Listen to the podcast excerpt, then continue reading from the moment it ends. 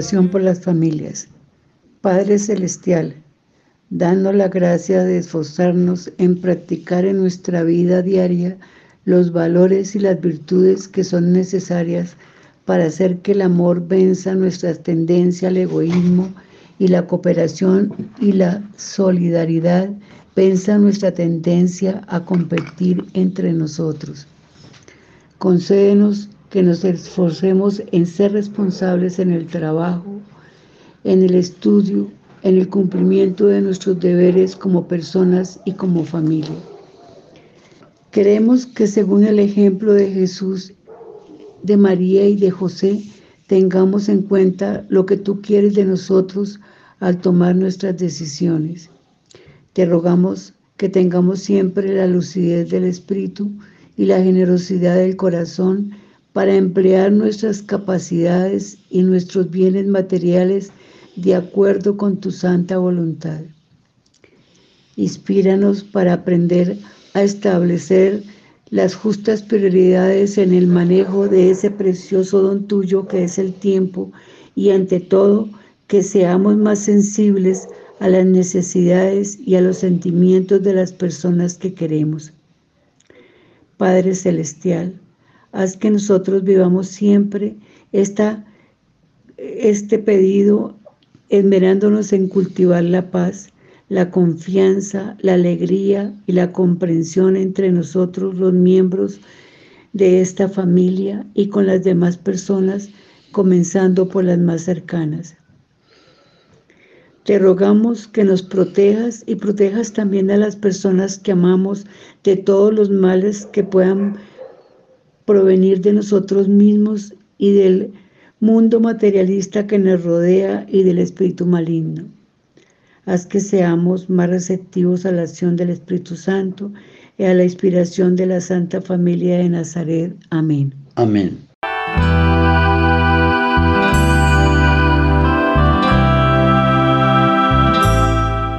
Queridos oyentes de Radio María, con ustedes su programa Momentos en Familia, con la participación de mi esposa Sonia y quien les habla Luis Eduardo Riveros. Eh, bien, para el día de hoy entonces vamos a, continuar nuestro trabajo de la vez pasada. Habíamos terminado en, un título que se llama La responsabilidad procreadora. Y pues realmente es un don inmenso. Pero antes de eso, mi esposa, para iluminar el trabajo que vamos a hacer, va a hacer una lectura bíblica. Lectura del Santo Evangelio según San Juan. Este es el testimonio de Juan, cuando los judíos enviaron desde Jerusalén sacerdotes y levitas a que le preguntaran, ¿tú quién eres? Él confesó y no negó, confesó, yo soy el, yo no soy el Mesías. Le preguntaron entonces, ¿qué? ¿Eres tú Elías? Él dijo, no lo soy. ¿Eres tú el profeta? Respondió, no. Y le dijeron, ¿quién eres? Para que podamos dar una respuesta a los que nos han enviado. ¿Qué dices de, de ti mismo? Él contestó, yo soy la voz que grita en el desierto. Allá en el camino del Señor, como dijo el profeta Isaías.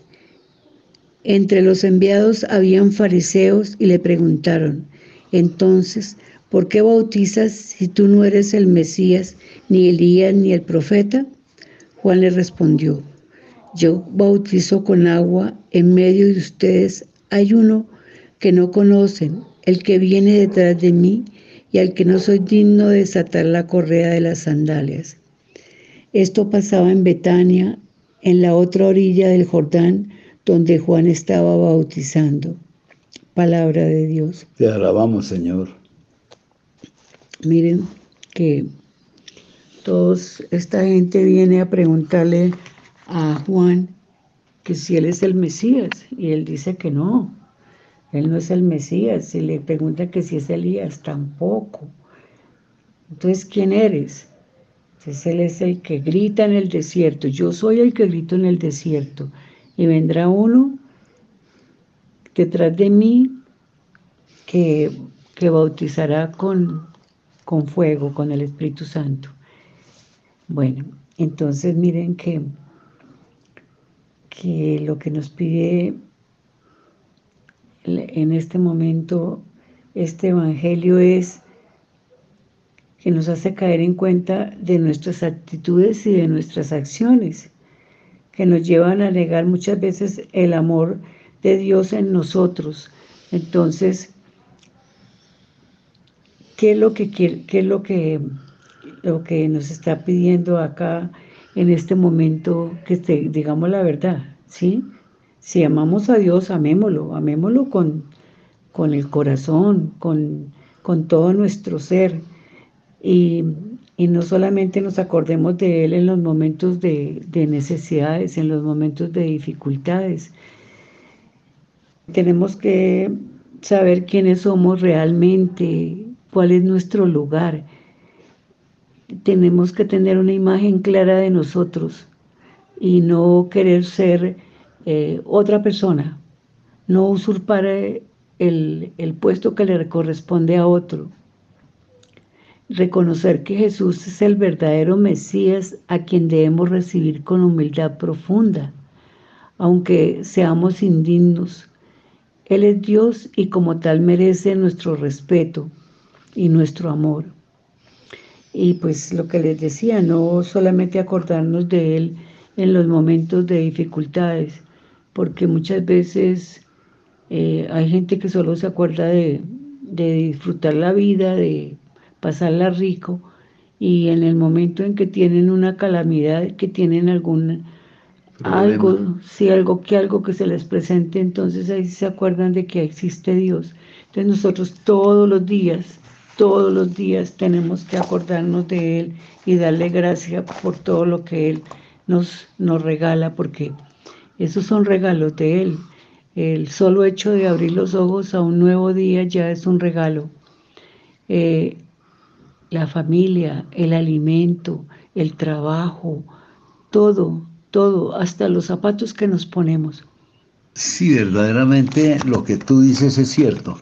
Eso, eso es verdad. Eh, es, que el Señor es lo fundamental para nosotros y como nosotros como cristianos, si lo tenemos a Él con nosotros, todo nos puede salir bien, pero si lo nos alejamos, le volteamos la espalda y no hacemos lo que Él nos dice, pues entonces vamos a tener dificultades como las que se presentan a diario, en el diario vivir, como las que estamos viviendo, tantos problemas de los seres humanos. Bueno.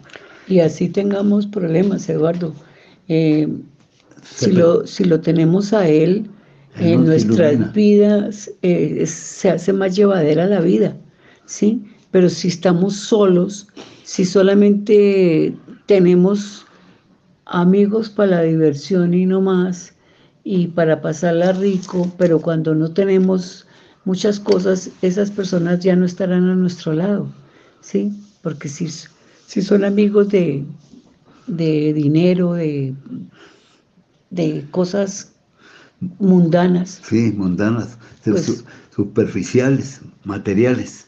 Entonces ahí es donde estamos pecando, o, no solo pecando, estamos equivocados. Tenemos que tenerlo a Él cerca para que Él nos ilumine y no nos deje cometer errores.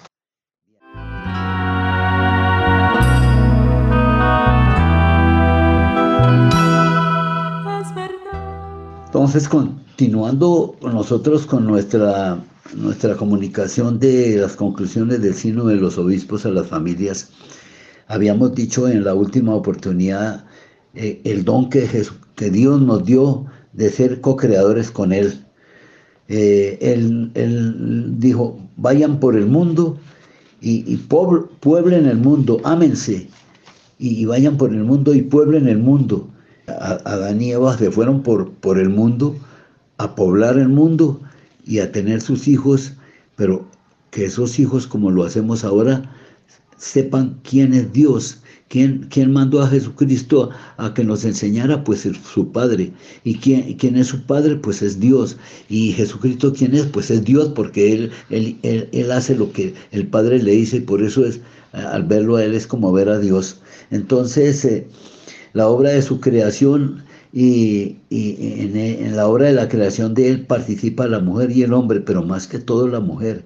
El, el, hombre naturalmente que sí, pero la mujer alberga a su hijo en su cuerpo y durante nueve meses le da fuerza para que pueda sobrevivir con la participación del Espíritu Santo.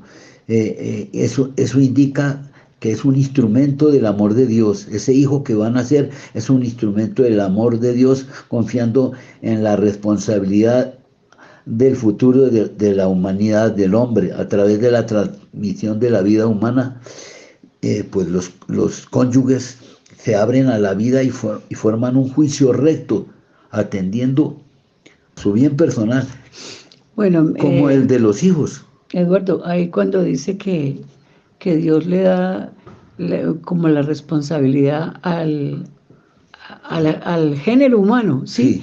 Para que albergue a, todos los seres que llegan. Pero también la primera responsabilidad es de la madre, que se cuide, que se alimente, que quiera ese, ese bebé, ¿sí? Porque si ella lo quiere, eso es, eso es un gran alimento, ¿sí? Pero digamos esas mamás que no quieren a sus hijos desde el vientre, pues son niños que van a nacer enfermitos o tristes. Eh, y uno ve, mm, si uno se pone a mirar los niños, eh, hay unos que son tan alegres y hay otros que son con unas caritas tristes. Entonces, ¿qué pasó? ¿Qué pasó en ese embarazo? ¿Qué sucedió en el embarazo de esa señora? ¿Sería que ella sufrió mucho? ¿Sería que ella bueno, tantas cosas que le pudieron haber sucedido. No, quería, no quería tener ese hijo, también puede pasar. Sí. Entonces, miremos que, que ahí esa es la primera responsabilidad, traer un niño sano a este mundo eh, con alegría de vivir, con, sí, es que eso se nota, eso se ve. Miren ustedes los niños, eh, observenlos y van a ver van a ver lo que les estamos diciendo. Sí, entonces nuestro Señor dice que, que a la pareja, el papá y la mamá abrirse a la vida, eh, eh, ellos forman un juicio recto, atendiendo a su bien personal, como al de los hijos, y al, de los hijos ya nacidos o a los hijos por venir, discerniendo de las circunstancias de los tiempos y el estado de la vida, tanto material como espiritual. Y finalmente teniendo en cuenta el bien de la comunidad familiar, de la sociedad temporal y de la propia iglesia. Eso lo vemos en Génesis 50. Eh, y de acuerdo con el carácter personal y humanamente completo del amor conyugal. El amor conyugal, si está soportado y respaldado por Dios, es un amor real, pero el amor conyugal, si no está respaldado por, Dios, pues, pues, pues no es nada. Eh, es simplemente calmar una pasión y no más. Pero si, si en el camino va el Señor, eh, eh, ese es un amor completo, es un amor bendecido por Él, es un amor que hace que, que los seres humanos se amen los unos a los otros y cada día con mayor fuerza. El camino adecuado para la planificación familiar presupone un diálogo consensual. Aquí lo, la iglesia lo, lo, lo, va previendo. Es que también hay una planificación familiar, pero, pero eh, debe ser como la iglesia lo dice, ¿no? Que debe ser con, con métodos naturales y no con métodos artificiales entre los esposos, el respeto de los tiempos y la consideración de la dignidad de cada uno de los miembros de la pareja. En este sentido, es preciso redescubrir en el mensaje de la encíclica Humane Vitae. Dice, Humane Vitae dice del numeral 10 al 14, y la explotación apostólica familiares consorcio para contrarrestar una mentalidad hostil a la vida, hay que animar continuamente a las parejas jóvenes a donarse, a donar la vida, Así puede crecer la apertura a la vida en familia, en la iglesia y en la sociedad, porque la iglesia a través de las instituciones dedicadas a los niños puede contribuir a crear no solo una sociedad sana, sino también una comunidad de fe más idónea para estas. El coraje de transmitir la vida se refuerza notablemente donde se crea una atmósfera adecuada a los pequeños, se les ofrece ayuda, acompañamiento en la obra de la educación de la prole. Al llegar a estos niños hay que sentirse, que se sientan amados, que los padres muestren su alegría, por haber cooperado con el Señor en, la, traída de ese niño. Es cuando las parejas deben acercarse a sus parroquias para que eh, no solo conozcan a sus hijos, sino para que también las personas puedan empezar a, quererlos como, como lo quieren sus padres, a, orar por ellos y y a medida que vayan creciendo a enseñarles quién es Dios quién es nuestro Señor Jesucristo, quién es su mamá, la, madrecita de Dios que es la Virgen María, que ellos, ellos también hicieron una familia para darnos ejemplo de vida. Eh, por eso la elección responsable de la paternidad presupone la formación de la conciencia, que es el núcleo más secreto y el sagrario del hombre en el que éste se siente a solas con Dios cuya voz resuena en el recinto más íntimo de, aquella, en sus corazones, en la medida que los esposos más traten de escuchar en su conciencia a Dios y sus mandamientos, eh, entonces se harán, se harán partícipes de acompañar espiritualmente a sus hijos y a, los dos, el papá y la mamá mutuamente se, se pueden ayudar espiritualmente porque Dios los apoya él les transmite la fuerza necesaria para poder dedicarse a, esa, obligación tan, tan inmensa y tan, tan grande que es amar y hacer crecer a los hijos en el hogar. En forma libre, en forma, en forma, eh, en forma pues, de, mucho cariño, de, somos una guía. ¿En qué nos convertimos los padres cuando le estamos enseñando a los hijos? en una guía, ¿cierto? Pero tenemos que tener un ejemplo de vida. Si no hay ejemplo de vida, entonces los niños pueden decir, pero mi papá y mi mamá hablan de Dios, sí, ellos hablan de Dios y hablan muy bonito de Dios y de lo que Dios les pide, pero uno no ve que ni siquiera mi papá y mi mamá vayan a la iglesia. Entonces, ojo con eso, porque hay niños que vienen a la iglesia a decirnos que, que su papá y su mamá no quieren ir a la iglesia. Entonces, ¿Para dónde se van? Mientras los hijos están en la iglesia, ellos ¿para dónde se van? ¿Cuál, es ese acompañamiento a los hijos? ¿Cuál es esa enseñanza? ¿Cuál es esa transmisión de la verdad y del amor? Si los hijos están con Dios y ellos están por allá, en, otro mundo, en otras partes, bien, eh, eh, es, muy, es muy duro y es muy duro verlo hoy en día porque es que en la sociedad que estamos viviendo, que es una, una sociedad que lo único que busca es eh, las cosas humanas, las cosas eh, materiales, eh, el, poder. El dinero. El dinero, el poder, el dinero. Y, y, qué es lo que ocurre con los que han tenido mucho dinero, que a medida que se les va el mundo, se les va acortando el, o se les ha cortado el dinero o se dan cuenta lo que el mundo verdaderamente es. Y, yo inclusive he oído decirle a personas que han tenido dinero, muchas veces maldecir el dinero porque han encontrado, en vez de encontrar una vida llena de alegría, pues el dinero lo lleva esa, al dolor, a la mentira, al abismo, al convertirse en seres que en todo momento no saben para dónde van. Algunos de ellos inclusive lo único que dicen, a mí lo único que me, que lo único que siento ahora es que me voy es más bien a suicidar, porque esta vida no vale la pena. Pero ese es el que se ha, se ha dedicado a, llevar su vida por el lado únicamente del dinero y se le ha olvidado que un Dios existe, que es el Dios del amor, porque el amor, oiganlo bien, el amor solamente viene de Dios el amor que reza el hombre es que yo, yo amo a esa mujer. pero en esa vida de, que él ama a esa mujer no existe Dios. Eso no es amor, eso es pasión. Eso no tiene nada que ver con el amor de Dios. El amor de Dios se siente desde el corazón, desde lo más profundo hacia afuera. Y cuando uno siente ese amor de lo más profundo hacia afuera, hacia afuera es el, el amor que Dios le está sembrando en su corazón. Es que se siente.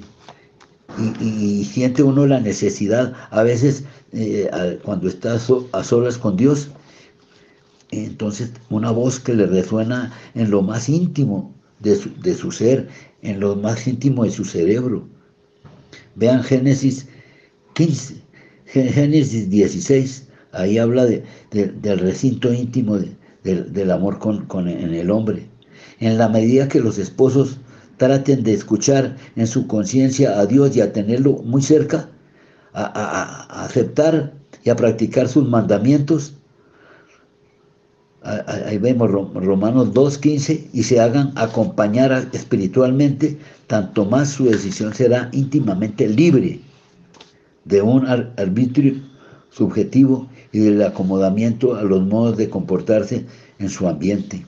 Porque es que el ambiente, yo creo que Sonia nos puede hablar de eso, eh, el ambiente que uno tiene diariamente, ¿a qué lo impulsa? Es que la, la sociedad en que estamos, pongamos ahorita la sociedad en que estamos viviendo nosotros, ¿a qué nos impulsa? ¿Acaso nos impulsa a que amemos a nuestros hijos profundamente como los debemos amar, a que amemos a nuestro cónyuge, esposa o esposo profundamente como los debemos de amar, a estar cerca y amar a ese Dios. A eso nos empuja el medio en que vivimos.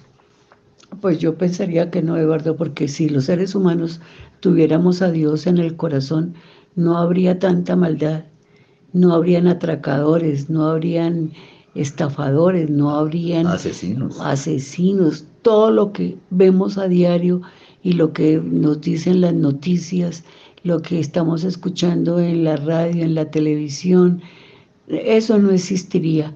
Entonces, realmente tendríamos que hacer eh, una reflexión profunda, eh, tener eh, una apertura de conciencia a nivel a nivel de humanidad ¿sí? Para los que hacen tanto mal, en determinado momento se sientan eh, mal ellos, porque el mal que le están haciendo a los demás lo van a sentir ellos, ¿sí?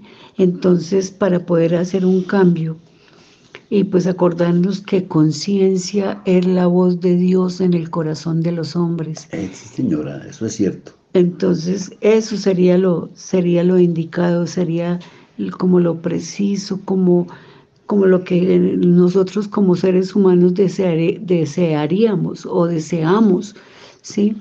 Que, hubiera un cambio en toda la humanidad, un cambio de amor, un cambio de, de, de otra cosa, de, de no seguir viviendo lo que tenemos que vivir.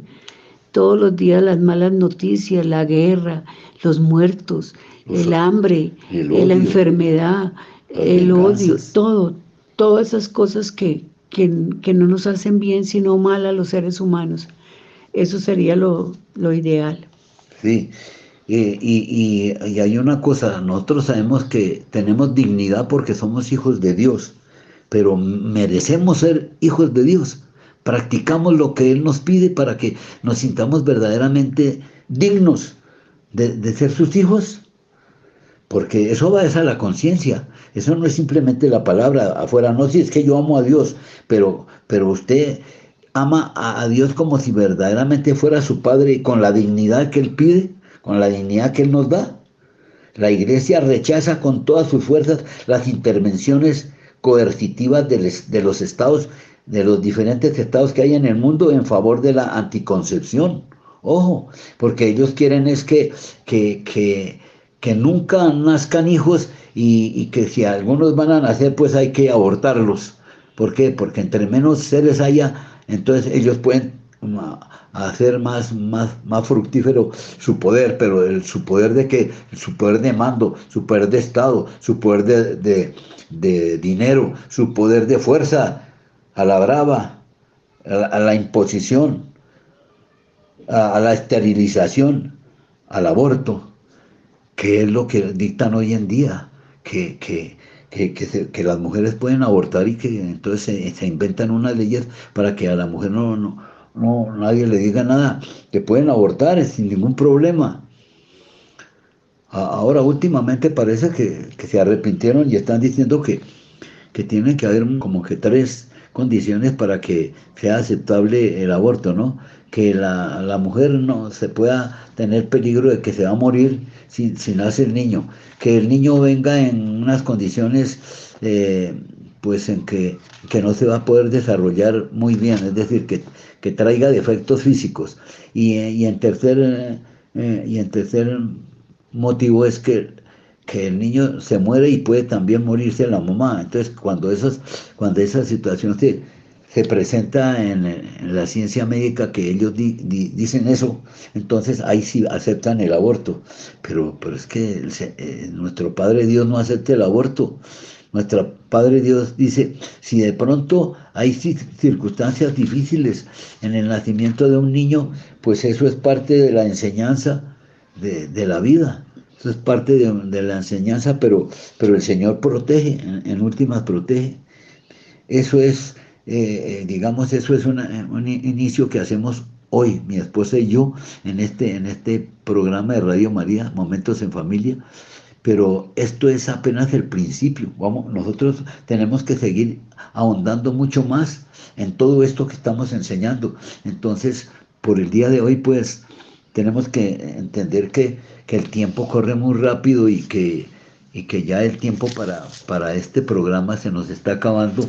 Les deseamos a ustedes mucha oración para que el Señor los ilumine y para que el Señor les dé la, la sabiduría para que puedan aceptar las cosas que la iglesia nos pide a través de la palabra de Dios, a través de la palabra de Dios. A mí hay personas que me dicen, que el amor del hombre es el amor de Dios. No, el amor del hombre es uno y el amor de Dios es otro. El amor, de, el amor del hombre es ese, amor que le dura un mes, 15 días, 20 días, dos meses, tres meses. Ese es el amor del hombre. El amor que viene con el amor de Dios es el que pide el, sacramento del matrimonio. El amor profundo que viene de Dios es amar a esa persona a la que va a ser nuestra esposa, llegar a amar mucho más de lo que nos amamos a nosotros mismos y no por un día, ni dos días, ni un año, ni dos años, sino por toda la, vida que vamos a pasar aquí en la tierra hasta que la muerte nos separe. Ese es el verdadero amor que viene de Dios. Cuando ese amor no es fructífero, no se presenta así, entonces estamos equivocados. No amamos como Dios nos exige, sino amamos como nosotros pedimos y exigimos. Como el hombre en forma temporal ama, ama a medias. Y ese no es el amor de Dios. Bueno, queridos oyentes, por el día de hoy nos despedimos, les deseamos que el Señor los ilumine y a sus hijos una bendición para su familia, una bendición para sus hijos, para todos ustedes. Que el Señor los bendiga y hasta la próxima oportunidad.